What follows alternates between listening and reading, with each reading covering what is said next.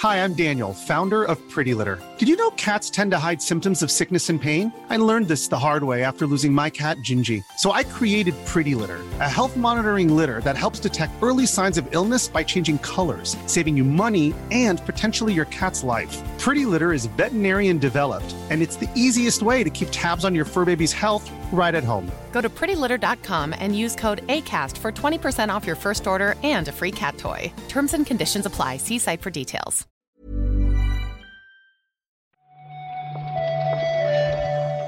Días, bienvenidas, bienvenidos a esta nueva recarga activa.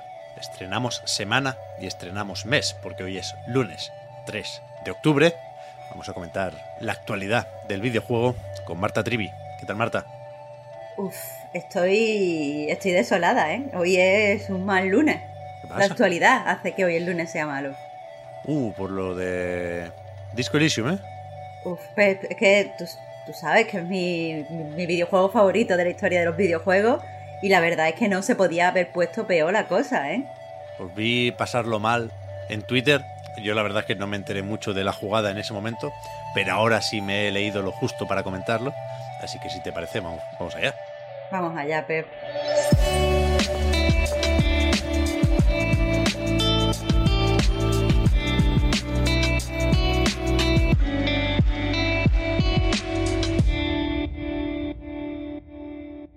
Creo que he entendido más o menos la situación, ya digo, pero seguro que nos puedes aclarar alguna cosa más, Marta. Resulta que el sábado, creo, un tal Martin Luiga, que era fundador de Zaum, de la desarrolladora de Disco Elysium, efectivamente, pero también de una asociación cultural que tenían por ahí con el mismo nombre, dijo que disuelve la asociación cultural y que ya veremos qué hacen otros con la desarrolladora. Pero entre esos otros no se incluyen los que podríamos considerar los creadores de Disco Elysium, ¿no? Que ahora, en principio, sigue una secuela en desarrollo, pero con, con dudas razonables sobre la autoría. Claro, aquí lo mejor para, para pues, obtener cierto contexto es ir al análisis del juego que, que hizo Víctor en su momento, donde cuenta que, que Disco Elysium es una maravilla, pero que como tantas maravillas tuvo eh, pues un desarrollo muy penoso. Se alargó muchísimo, dio muchos bandazos y esto fue posible porque en vez de estar desarrollado en una empresa, estaba desarrollado en una asociación cultural donde todos lo- los miembros pues se eh, relacionaban en un plano horizontal. Entre esos miembros pues destacan el- el- la persona responsable de, de la novela, porque Disco Elysium eh, toma todo su eh, lore, todo su world building de, una novela que no está publicada en, castellano.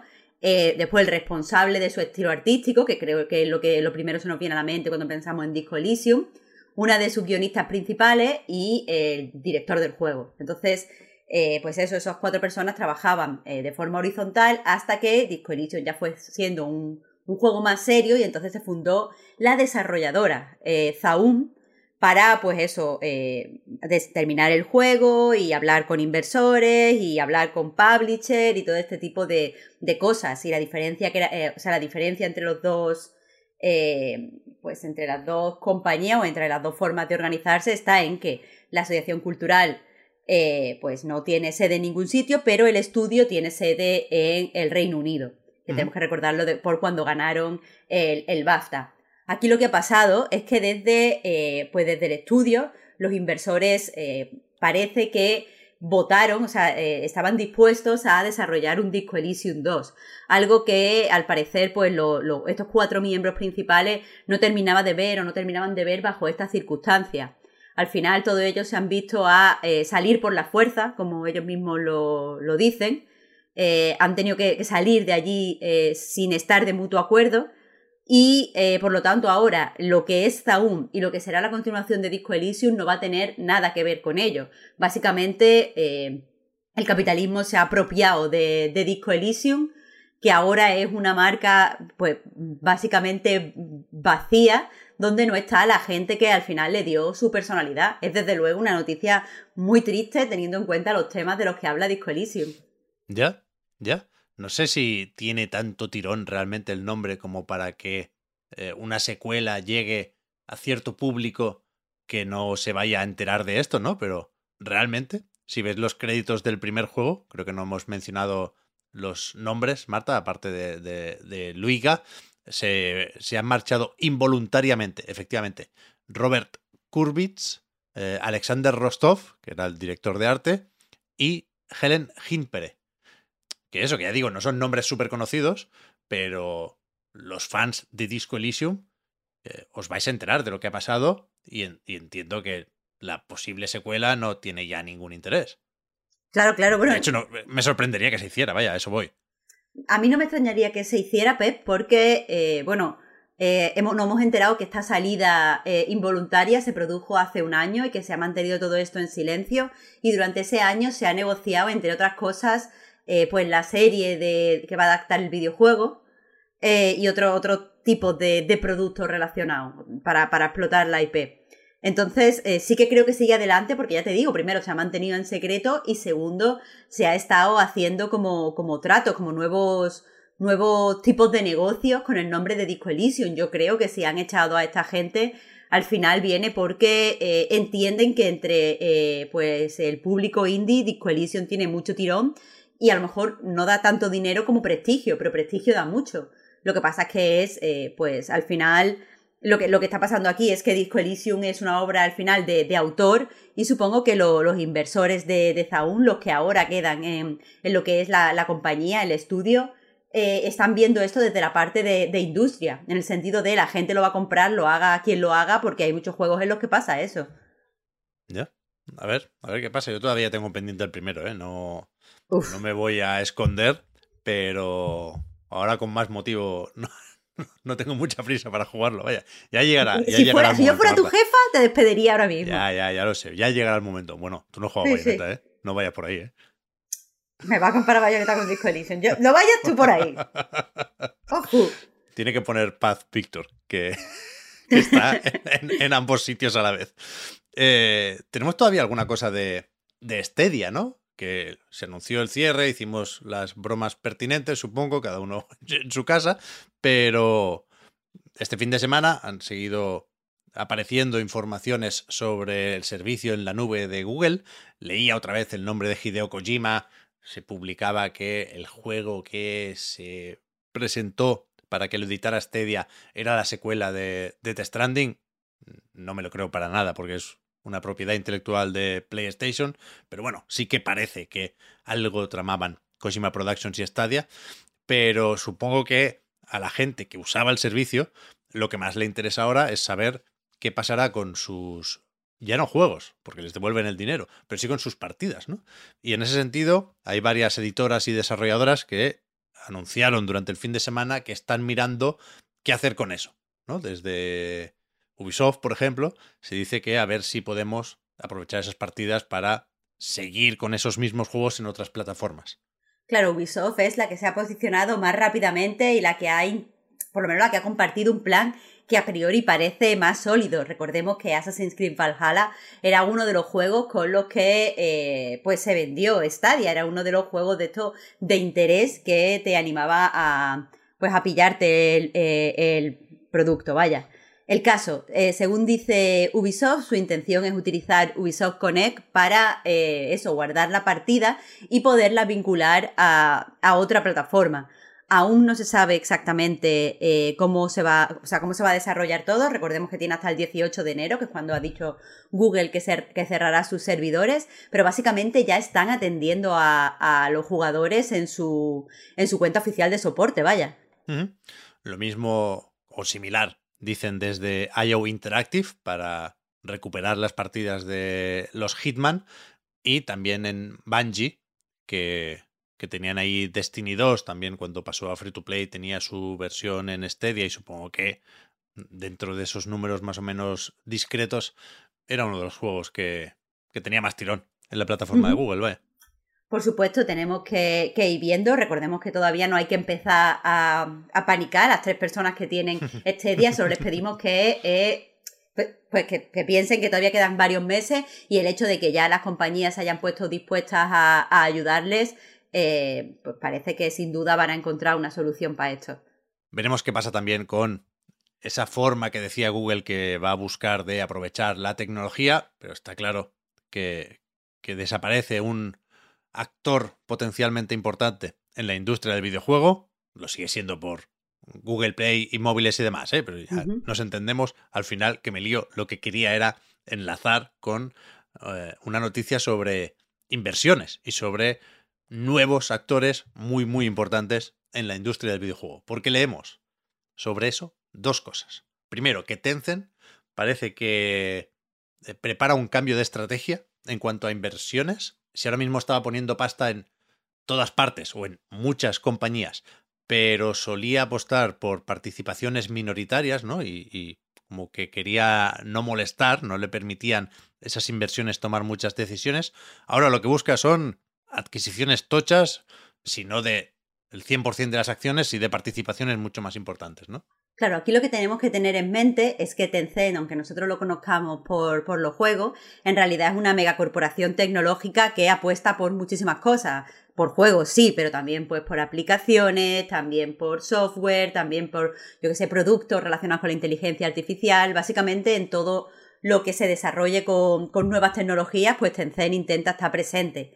Lo que ha cambiado aquí es que hasta este momento los videojuegos eh, los tenía un poco como eh, pues una inversión, eh, pequeña inversión inferior, en el sentido de que iba a, a los estudios y como tú decías, Pep compraba eh, participaciones minoritarias. Y lo que va a hacer en este momento es comprar participaciones mayoritarias, es decir, va a tener pues la capacidad de decidir un poco cómo se van a dirigir esos estudios.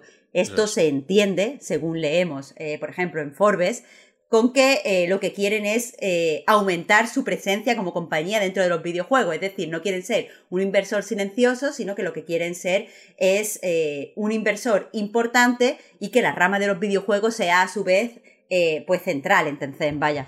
Efectivamente, esto lo comentan Marta, como dices, desde Forbes, desde Reuters, ¿no? Están ahí los que controlan el dinerico y las inversiones, pues con un ojo puesto faltaría más en Tencent. Pero estos días también hemos leído algo mucho más concreto relacionado con estas inversiones en videojuegos del gobierno saudí, que ya compró SNK, tiene participaciones también pequeñitas en otras muchas empresas grandes, pero que ahora tiene una propuesta, ya digo, a mí me parece sorprendentemente concreta. Gastarse 13.000 millones de dólares en una gran editora. O sea, esto es información que sale de la agencia de prensa del gobierno saudí, ¿eh? Con lo cual. No, no, no, son, no son rumores de Kotaku, vaya. Esto es información totalmente verificada. Recordemos que el gobierno de Arabia Saudí es eh, pues un, actor importante, tiene inversiones a lo largo de, todo el mundo, lo hacen además como con intención de eh, pues llevar como la cultura o hacer Arabia Saudí visible en mercados internacionales, es decir, que es algo o sea, es una estrategia que, han diseñado así para hacer todo este tipo de cosas público. Aquí, eh, bueno, vemos lo que decías, Pepa, hay un plan, eh, una estrategia eh, bastante concreta, bastante sorprendente y bastante costosa, pero, pero sí, quizá eh, lo, sorprendente al final no sea todo este dinero ni cómo lo van a mover, sino que estén tan interesados en apostar por los videojuegos. Hablábamos antes de empezar que esto puede ser porque, eh, bueno, durante la, la, pandemia y durante todo el tiempo que estuvimos confinados, al final los videojuegos eran una de las pocas industrias que seguía creciendo y que no tenía altibajo y que no dependía de que la gente saliera a la calle y tal y cual. Así que no sé si todo esto viene de ahí o viene de antes.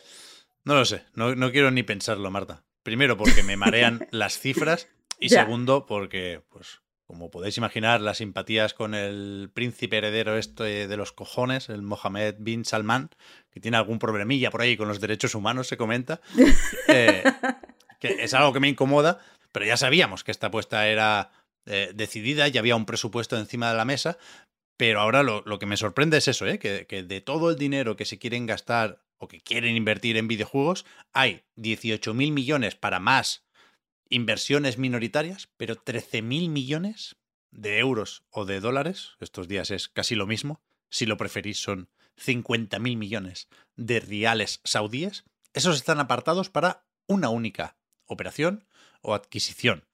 Así que, pues echemos cuentas. Si Bethesda vale 7.000 y Activision vale 70.000, Pues aquí hay una escala y se admiten apuestas.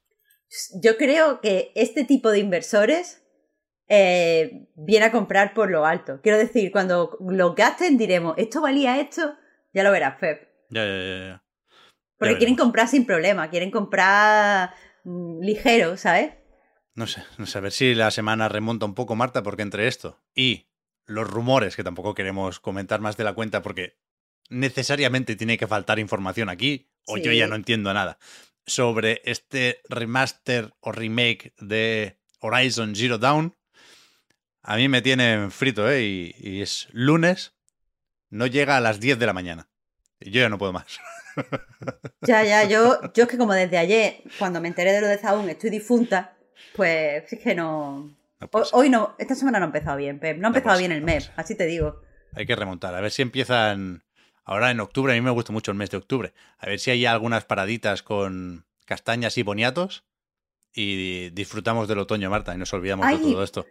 Pep, pero si tenemos castañas y boniatos versión videojuego esta semana, que empieza el festival de demo, lo mejor de los videojuegos.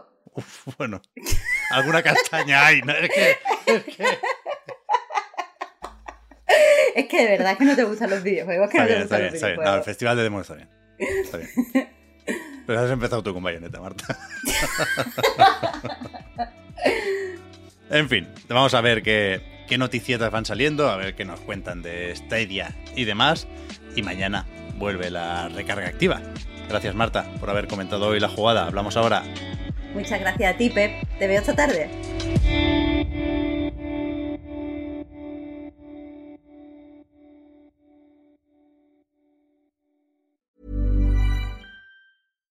Hi, I'm Daniel, founder of Pretty Litter. Cats and cat owners deserve better than any old fashioned litter. That's why I teamed up with scientists and veterinarians to create Pretty Litter. Its innovative crystal formula has superior odor control and weighs up to 80% less than clay litter. Pretty Litter even monitors health by changing colors to help detect early signs of potential illness. It's the world's smartest kitty litter. Go to prettylitter.com and use code ACAST for 20% off your first order and a free cat toy. Terms and conditions apply. See site for details. Hiring for your small business? If you're not looking for professionals on LinkedIn, you're looking in the wrong place. That's like looking for your car keys in a fish tank. LinkedIn helps you hire professionals you can't find anywhere else, even those who aren't actively searching for a new job but might be open to the perfect role. In a given month, over 70% of LinkedIn users don't even visit other leading job sites. So start looking in the right place. With LinkedIn, you can hire professionals like a professional. Post your free job on linkedin.com/people slash people today.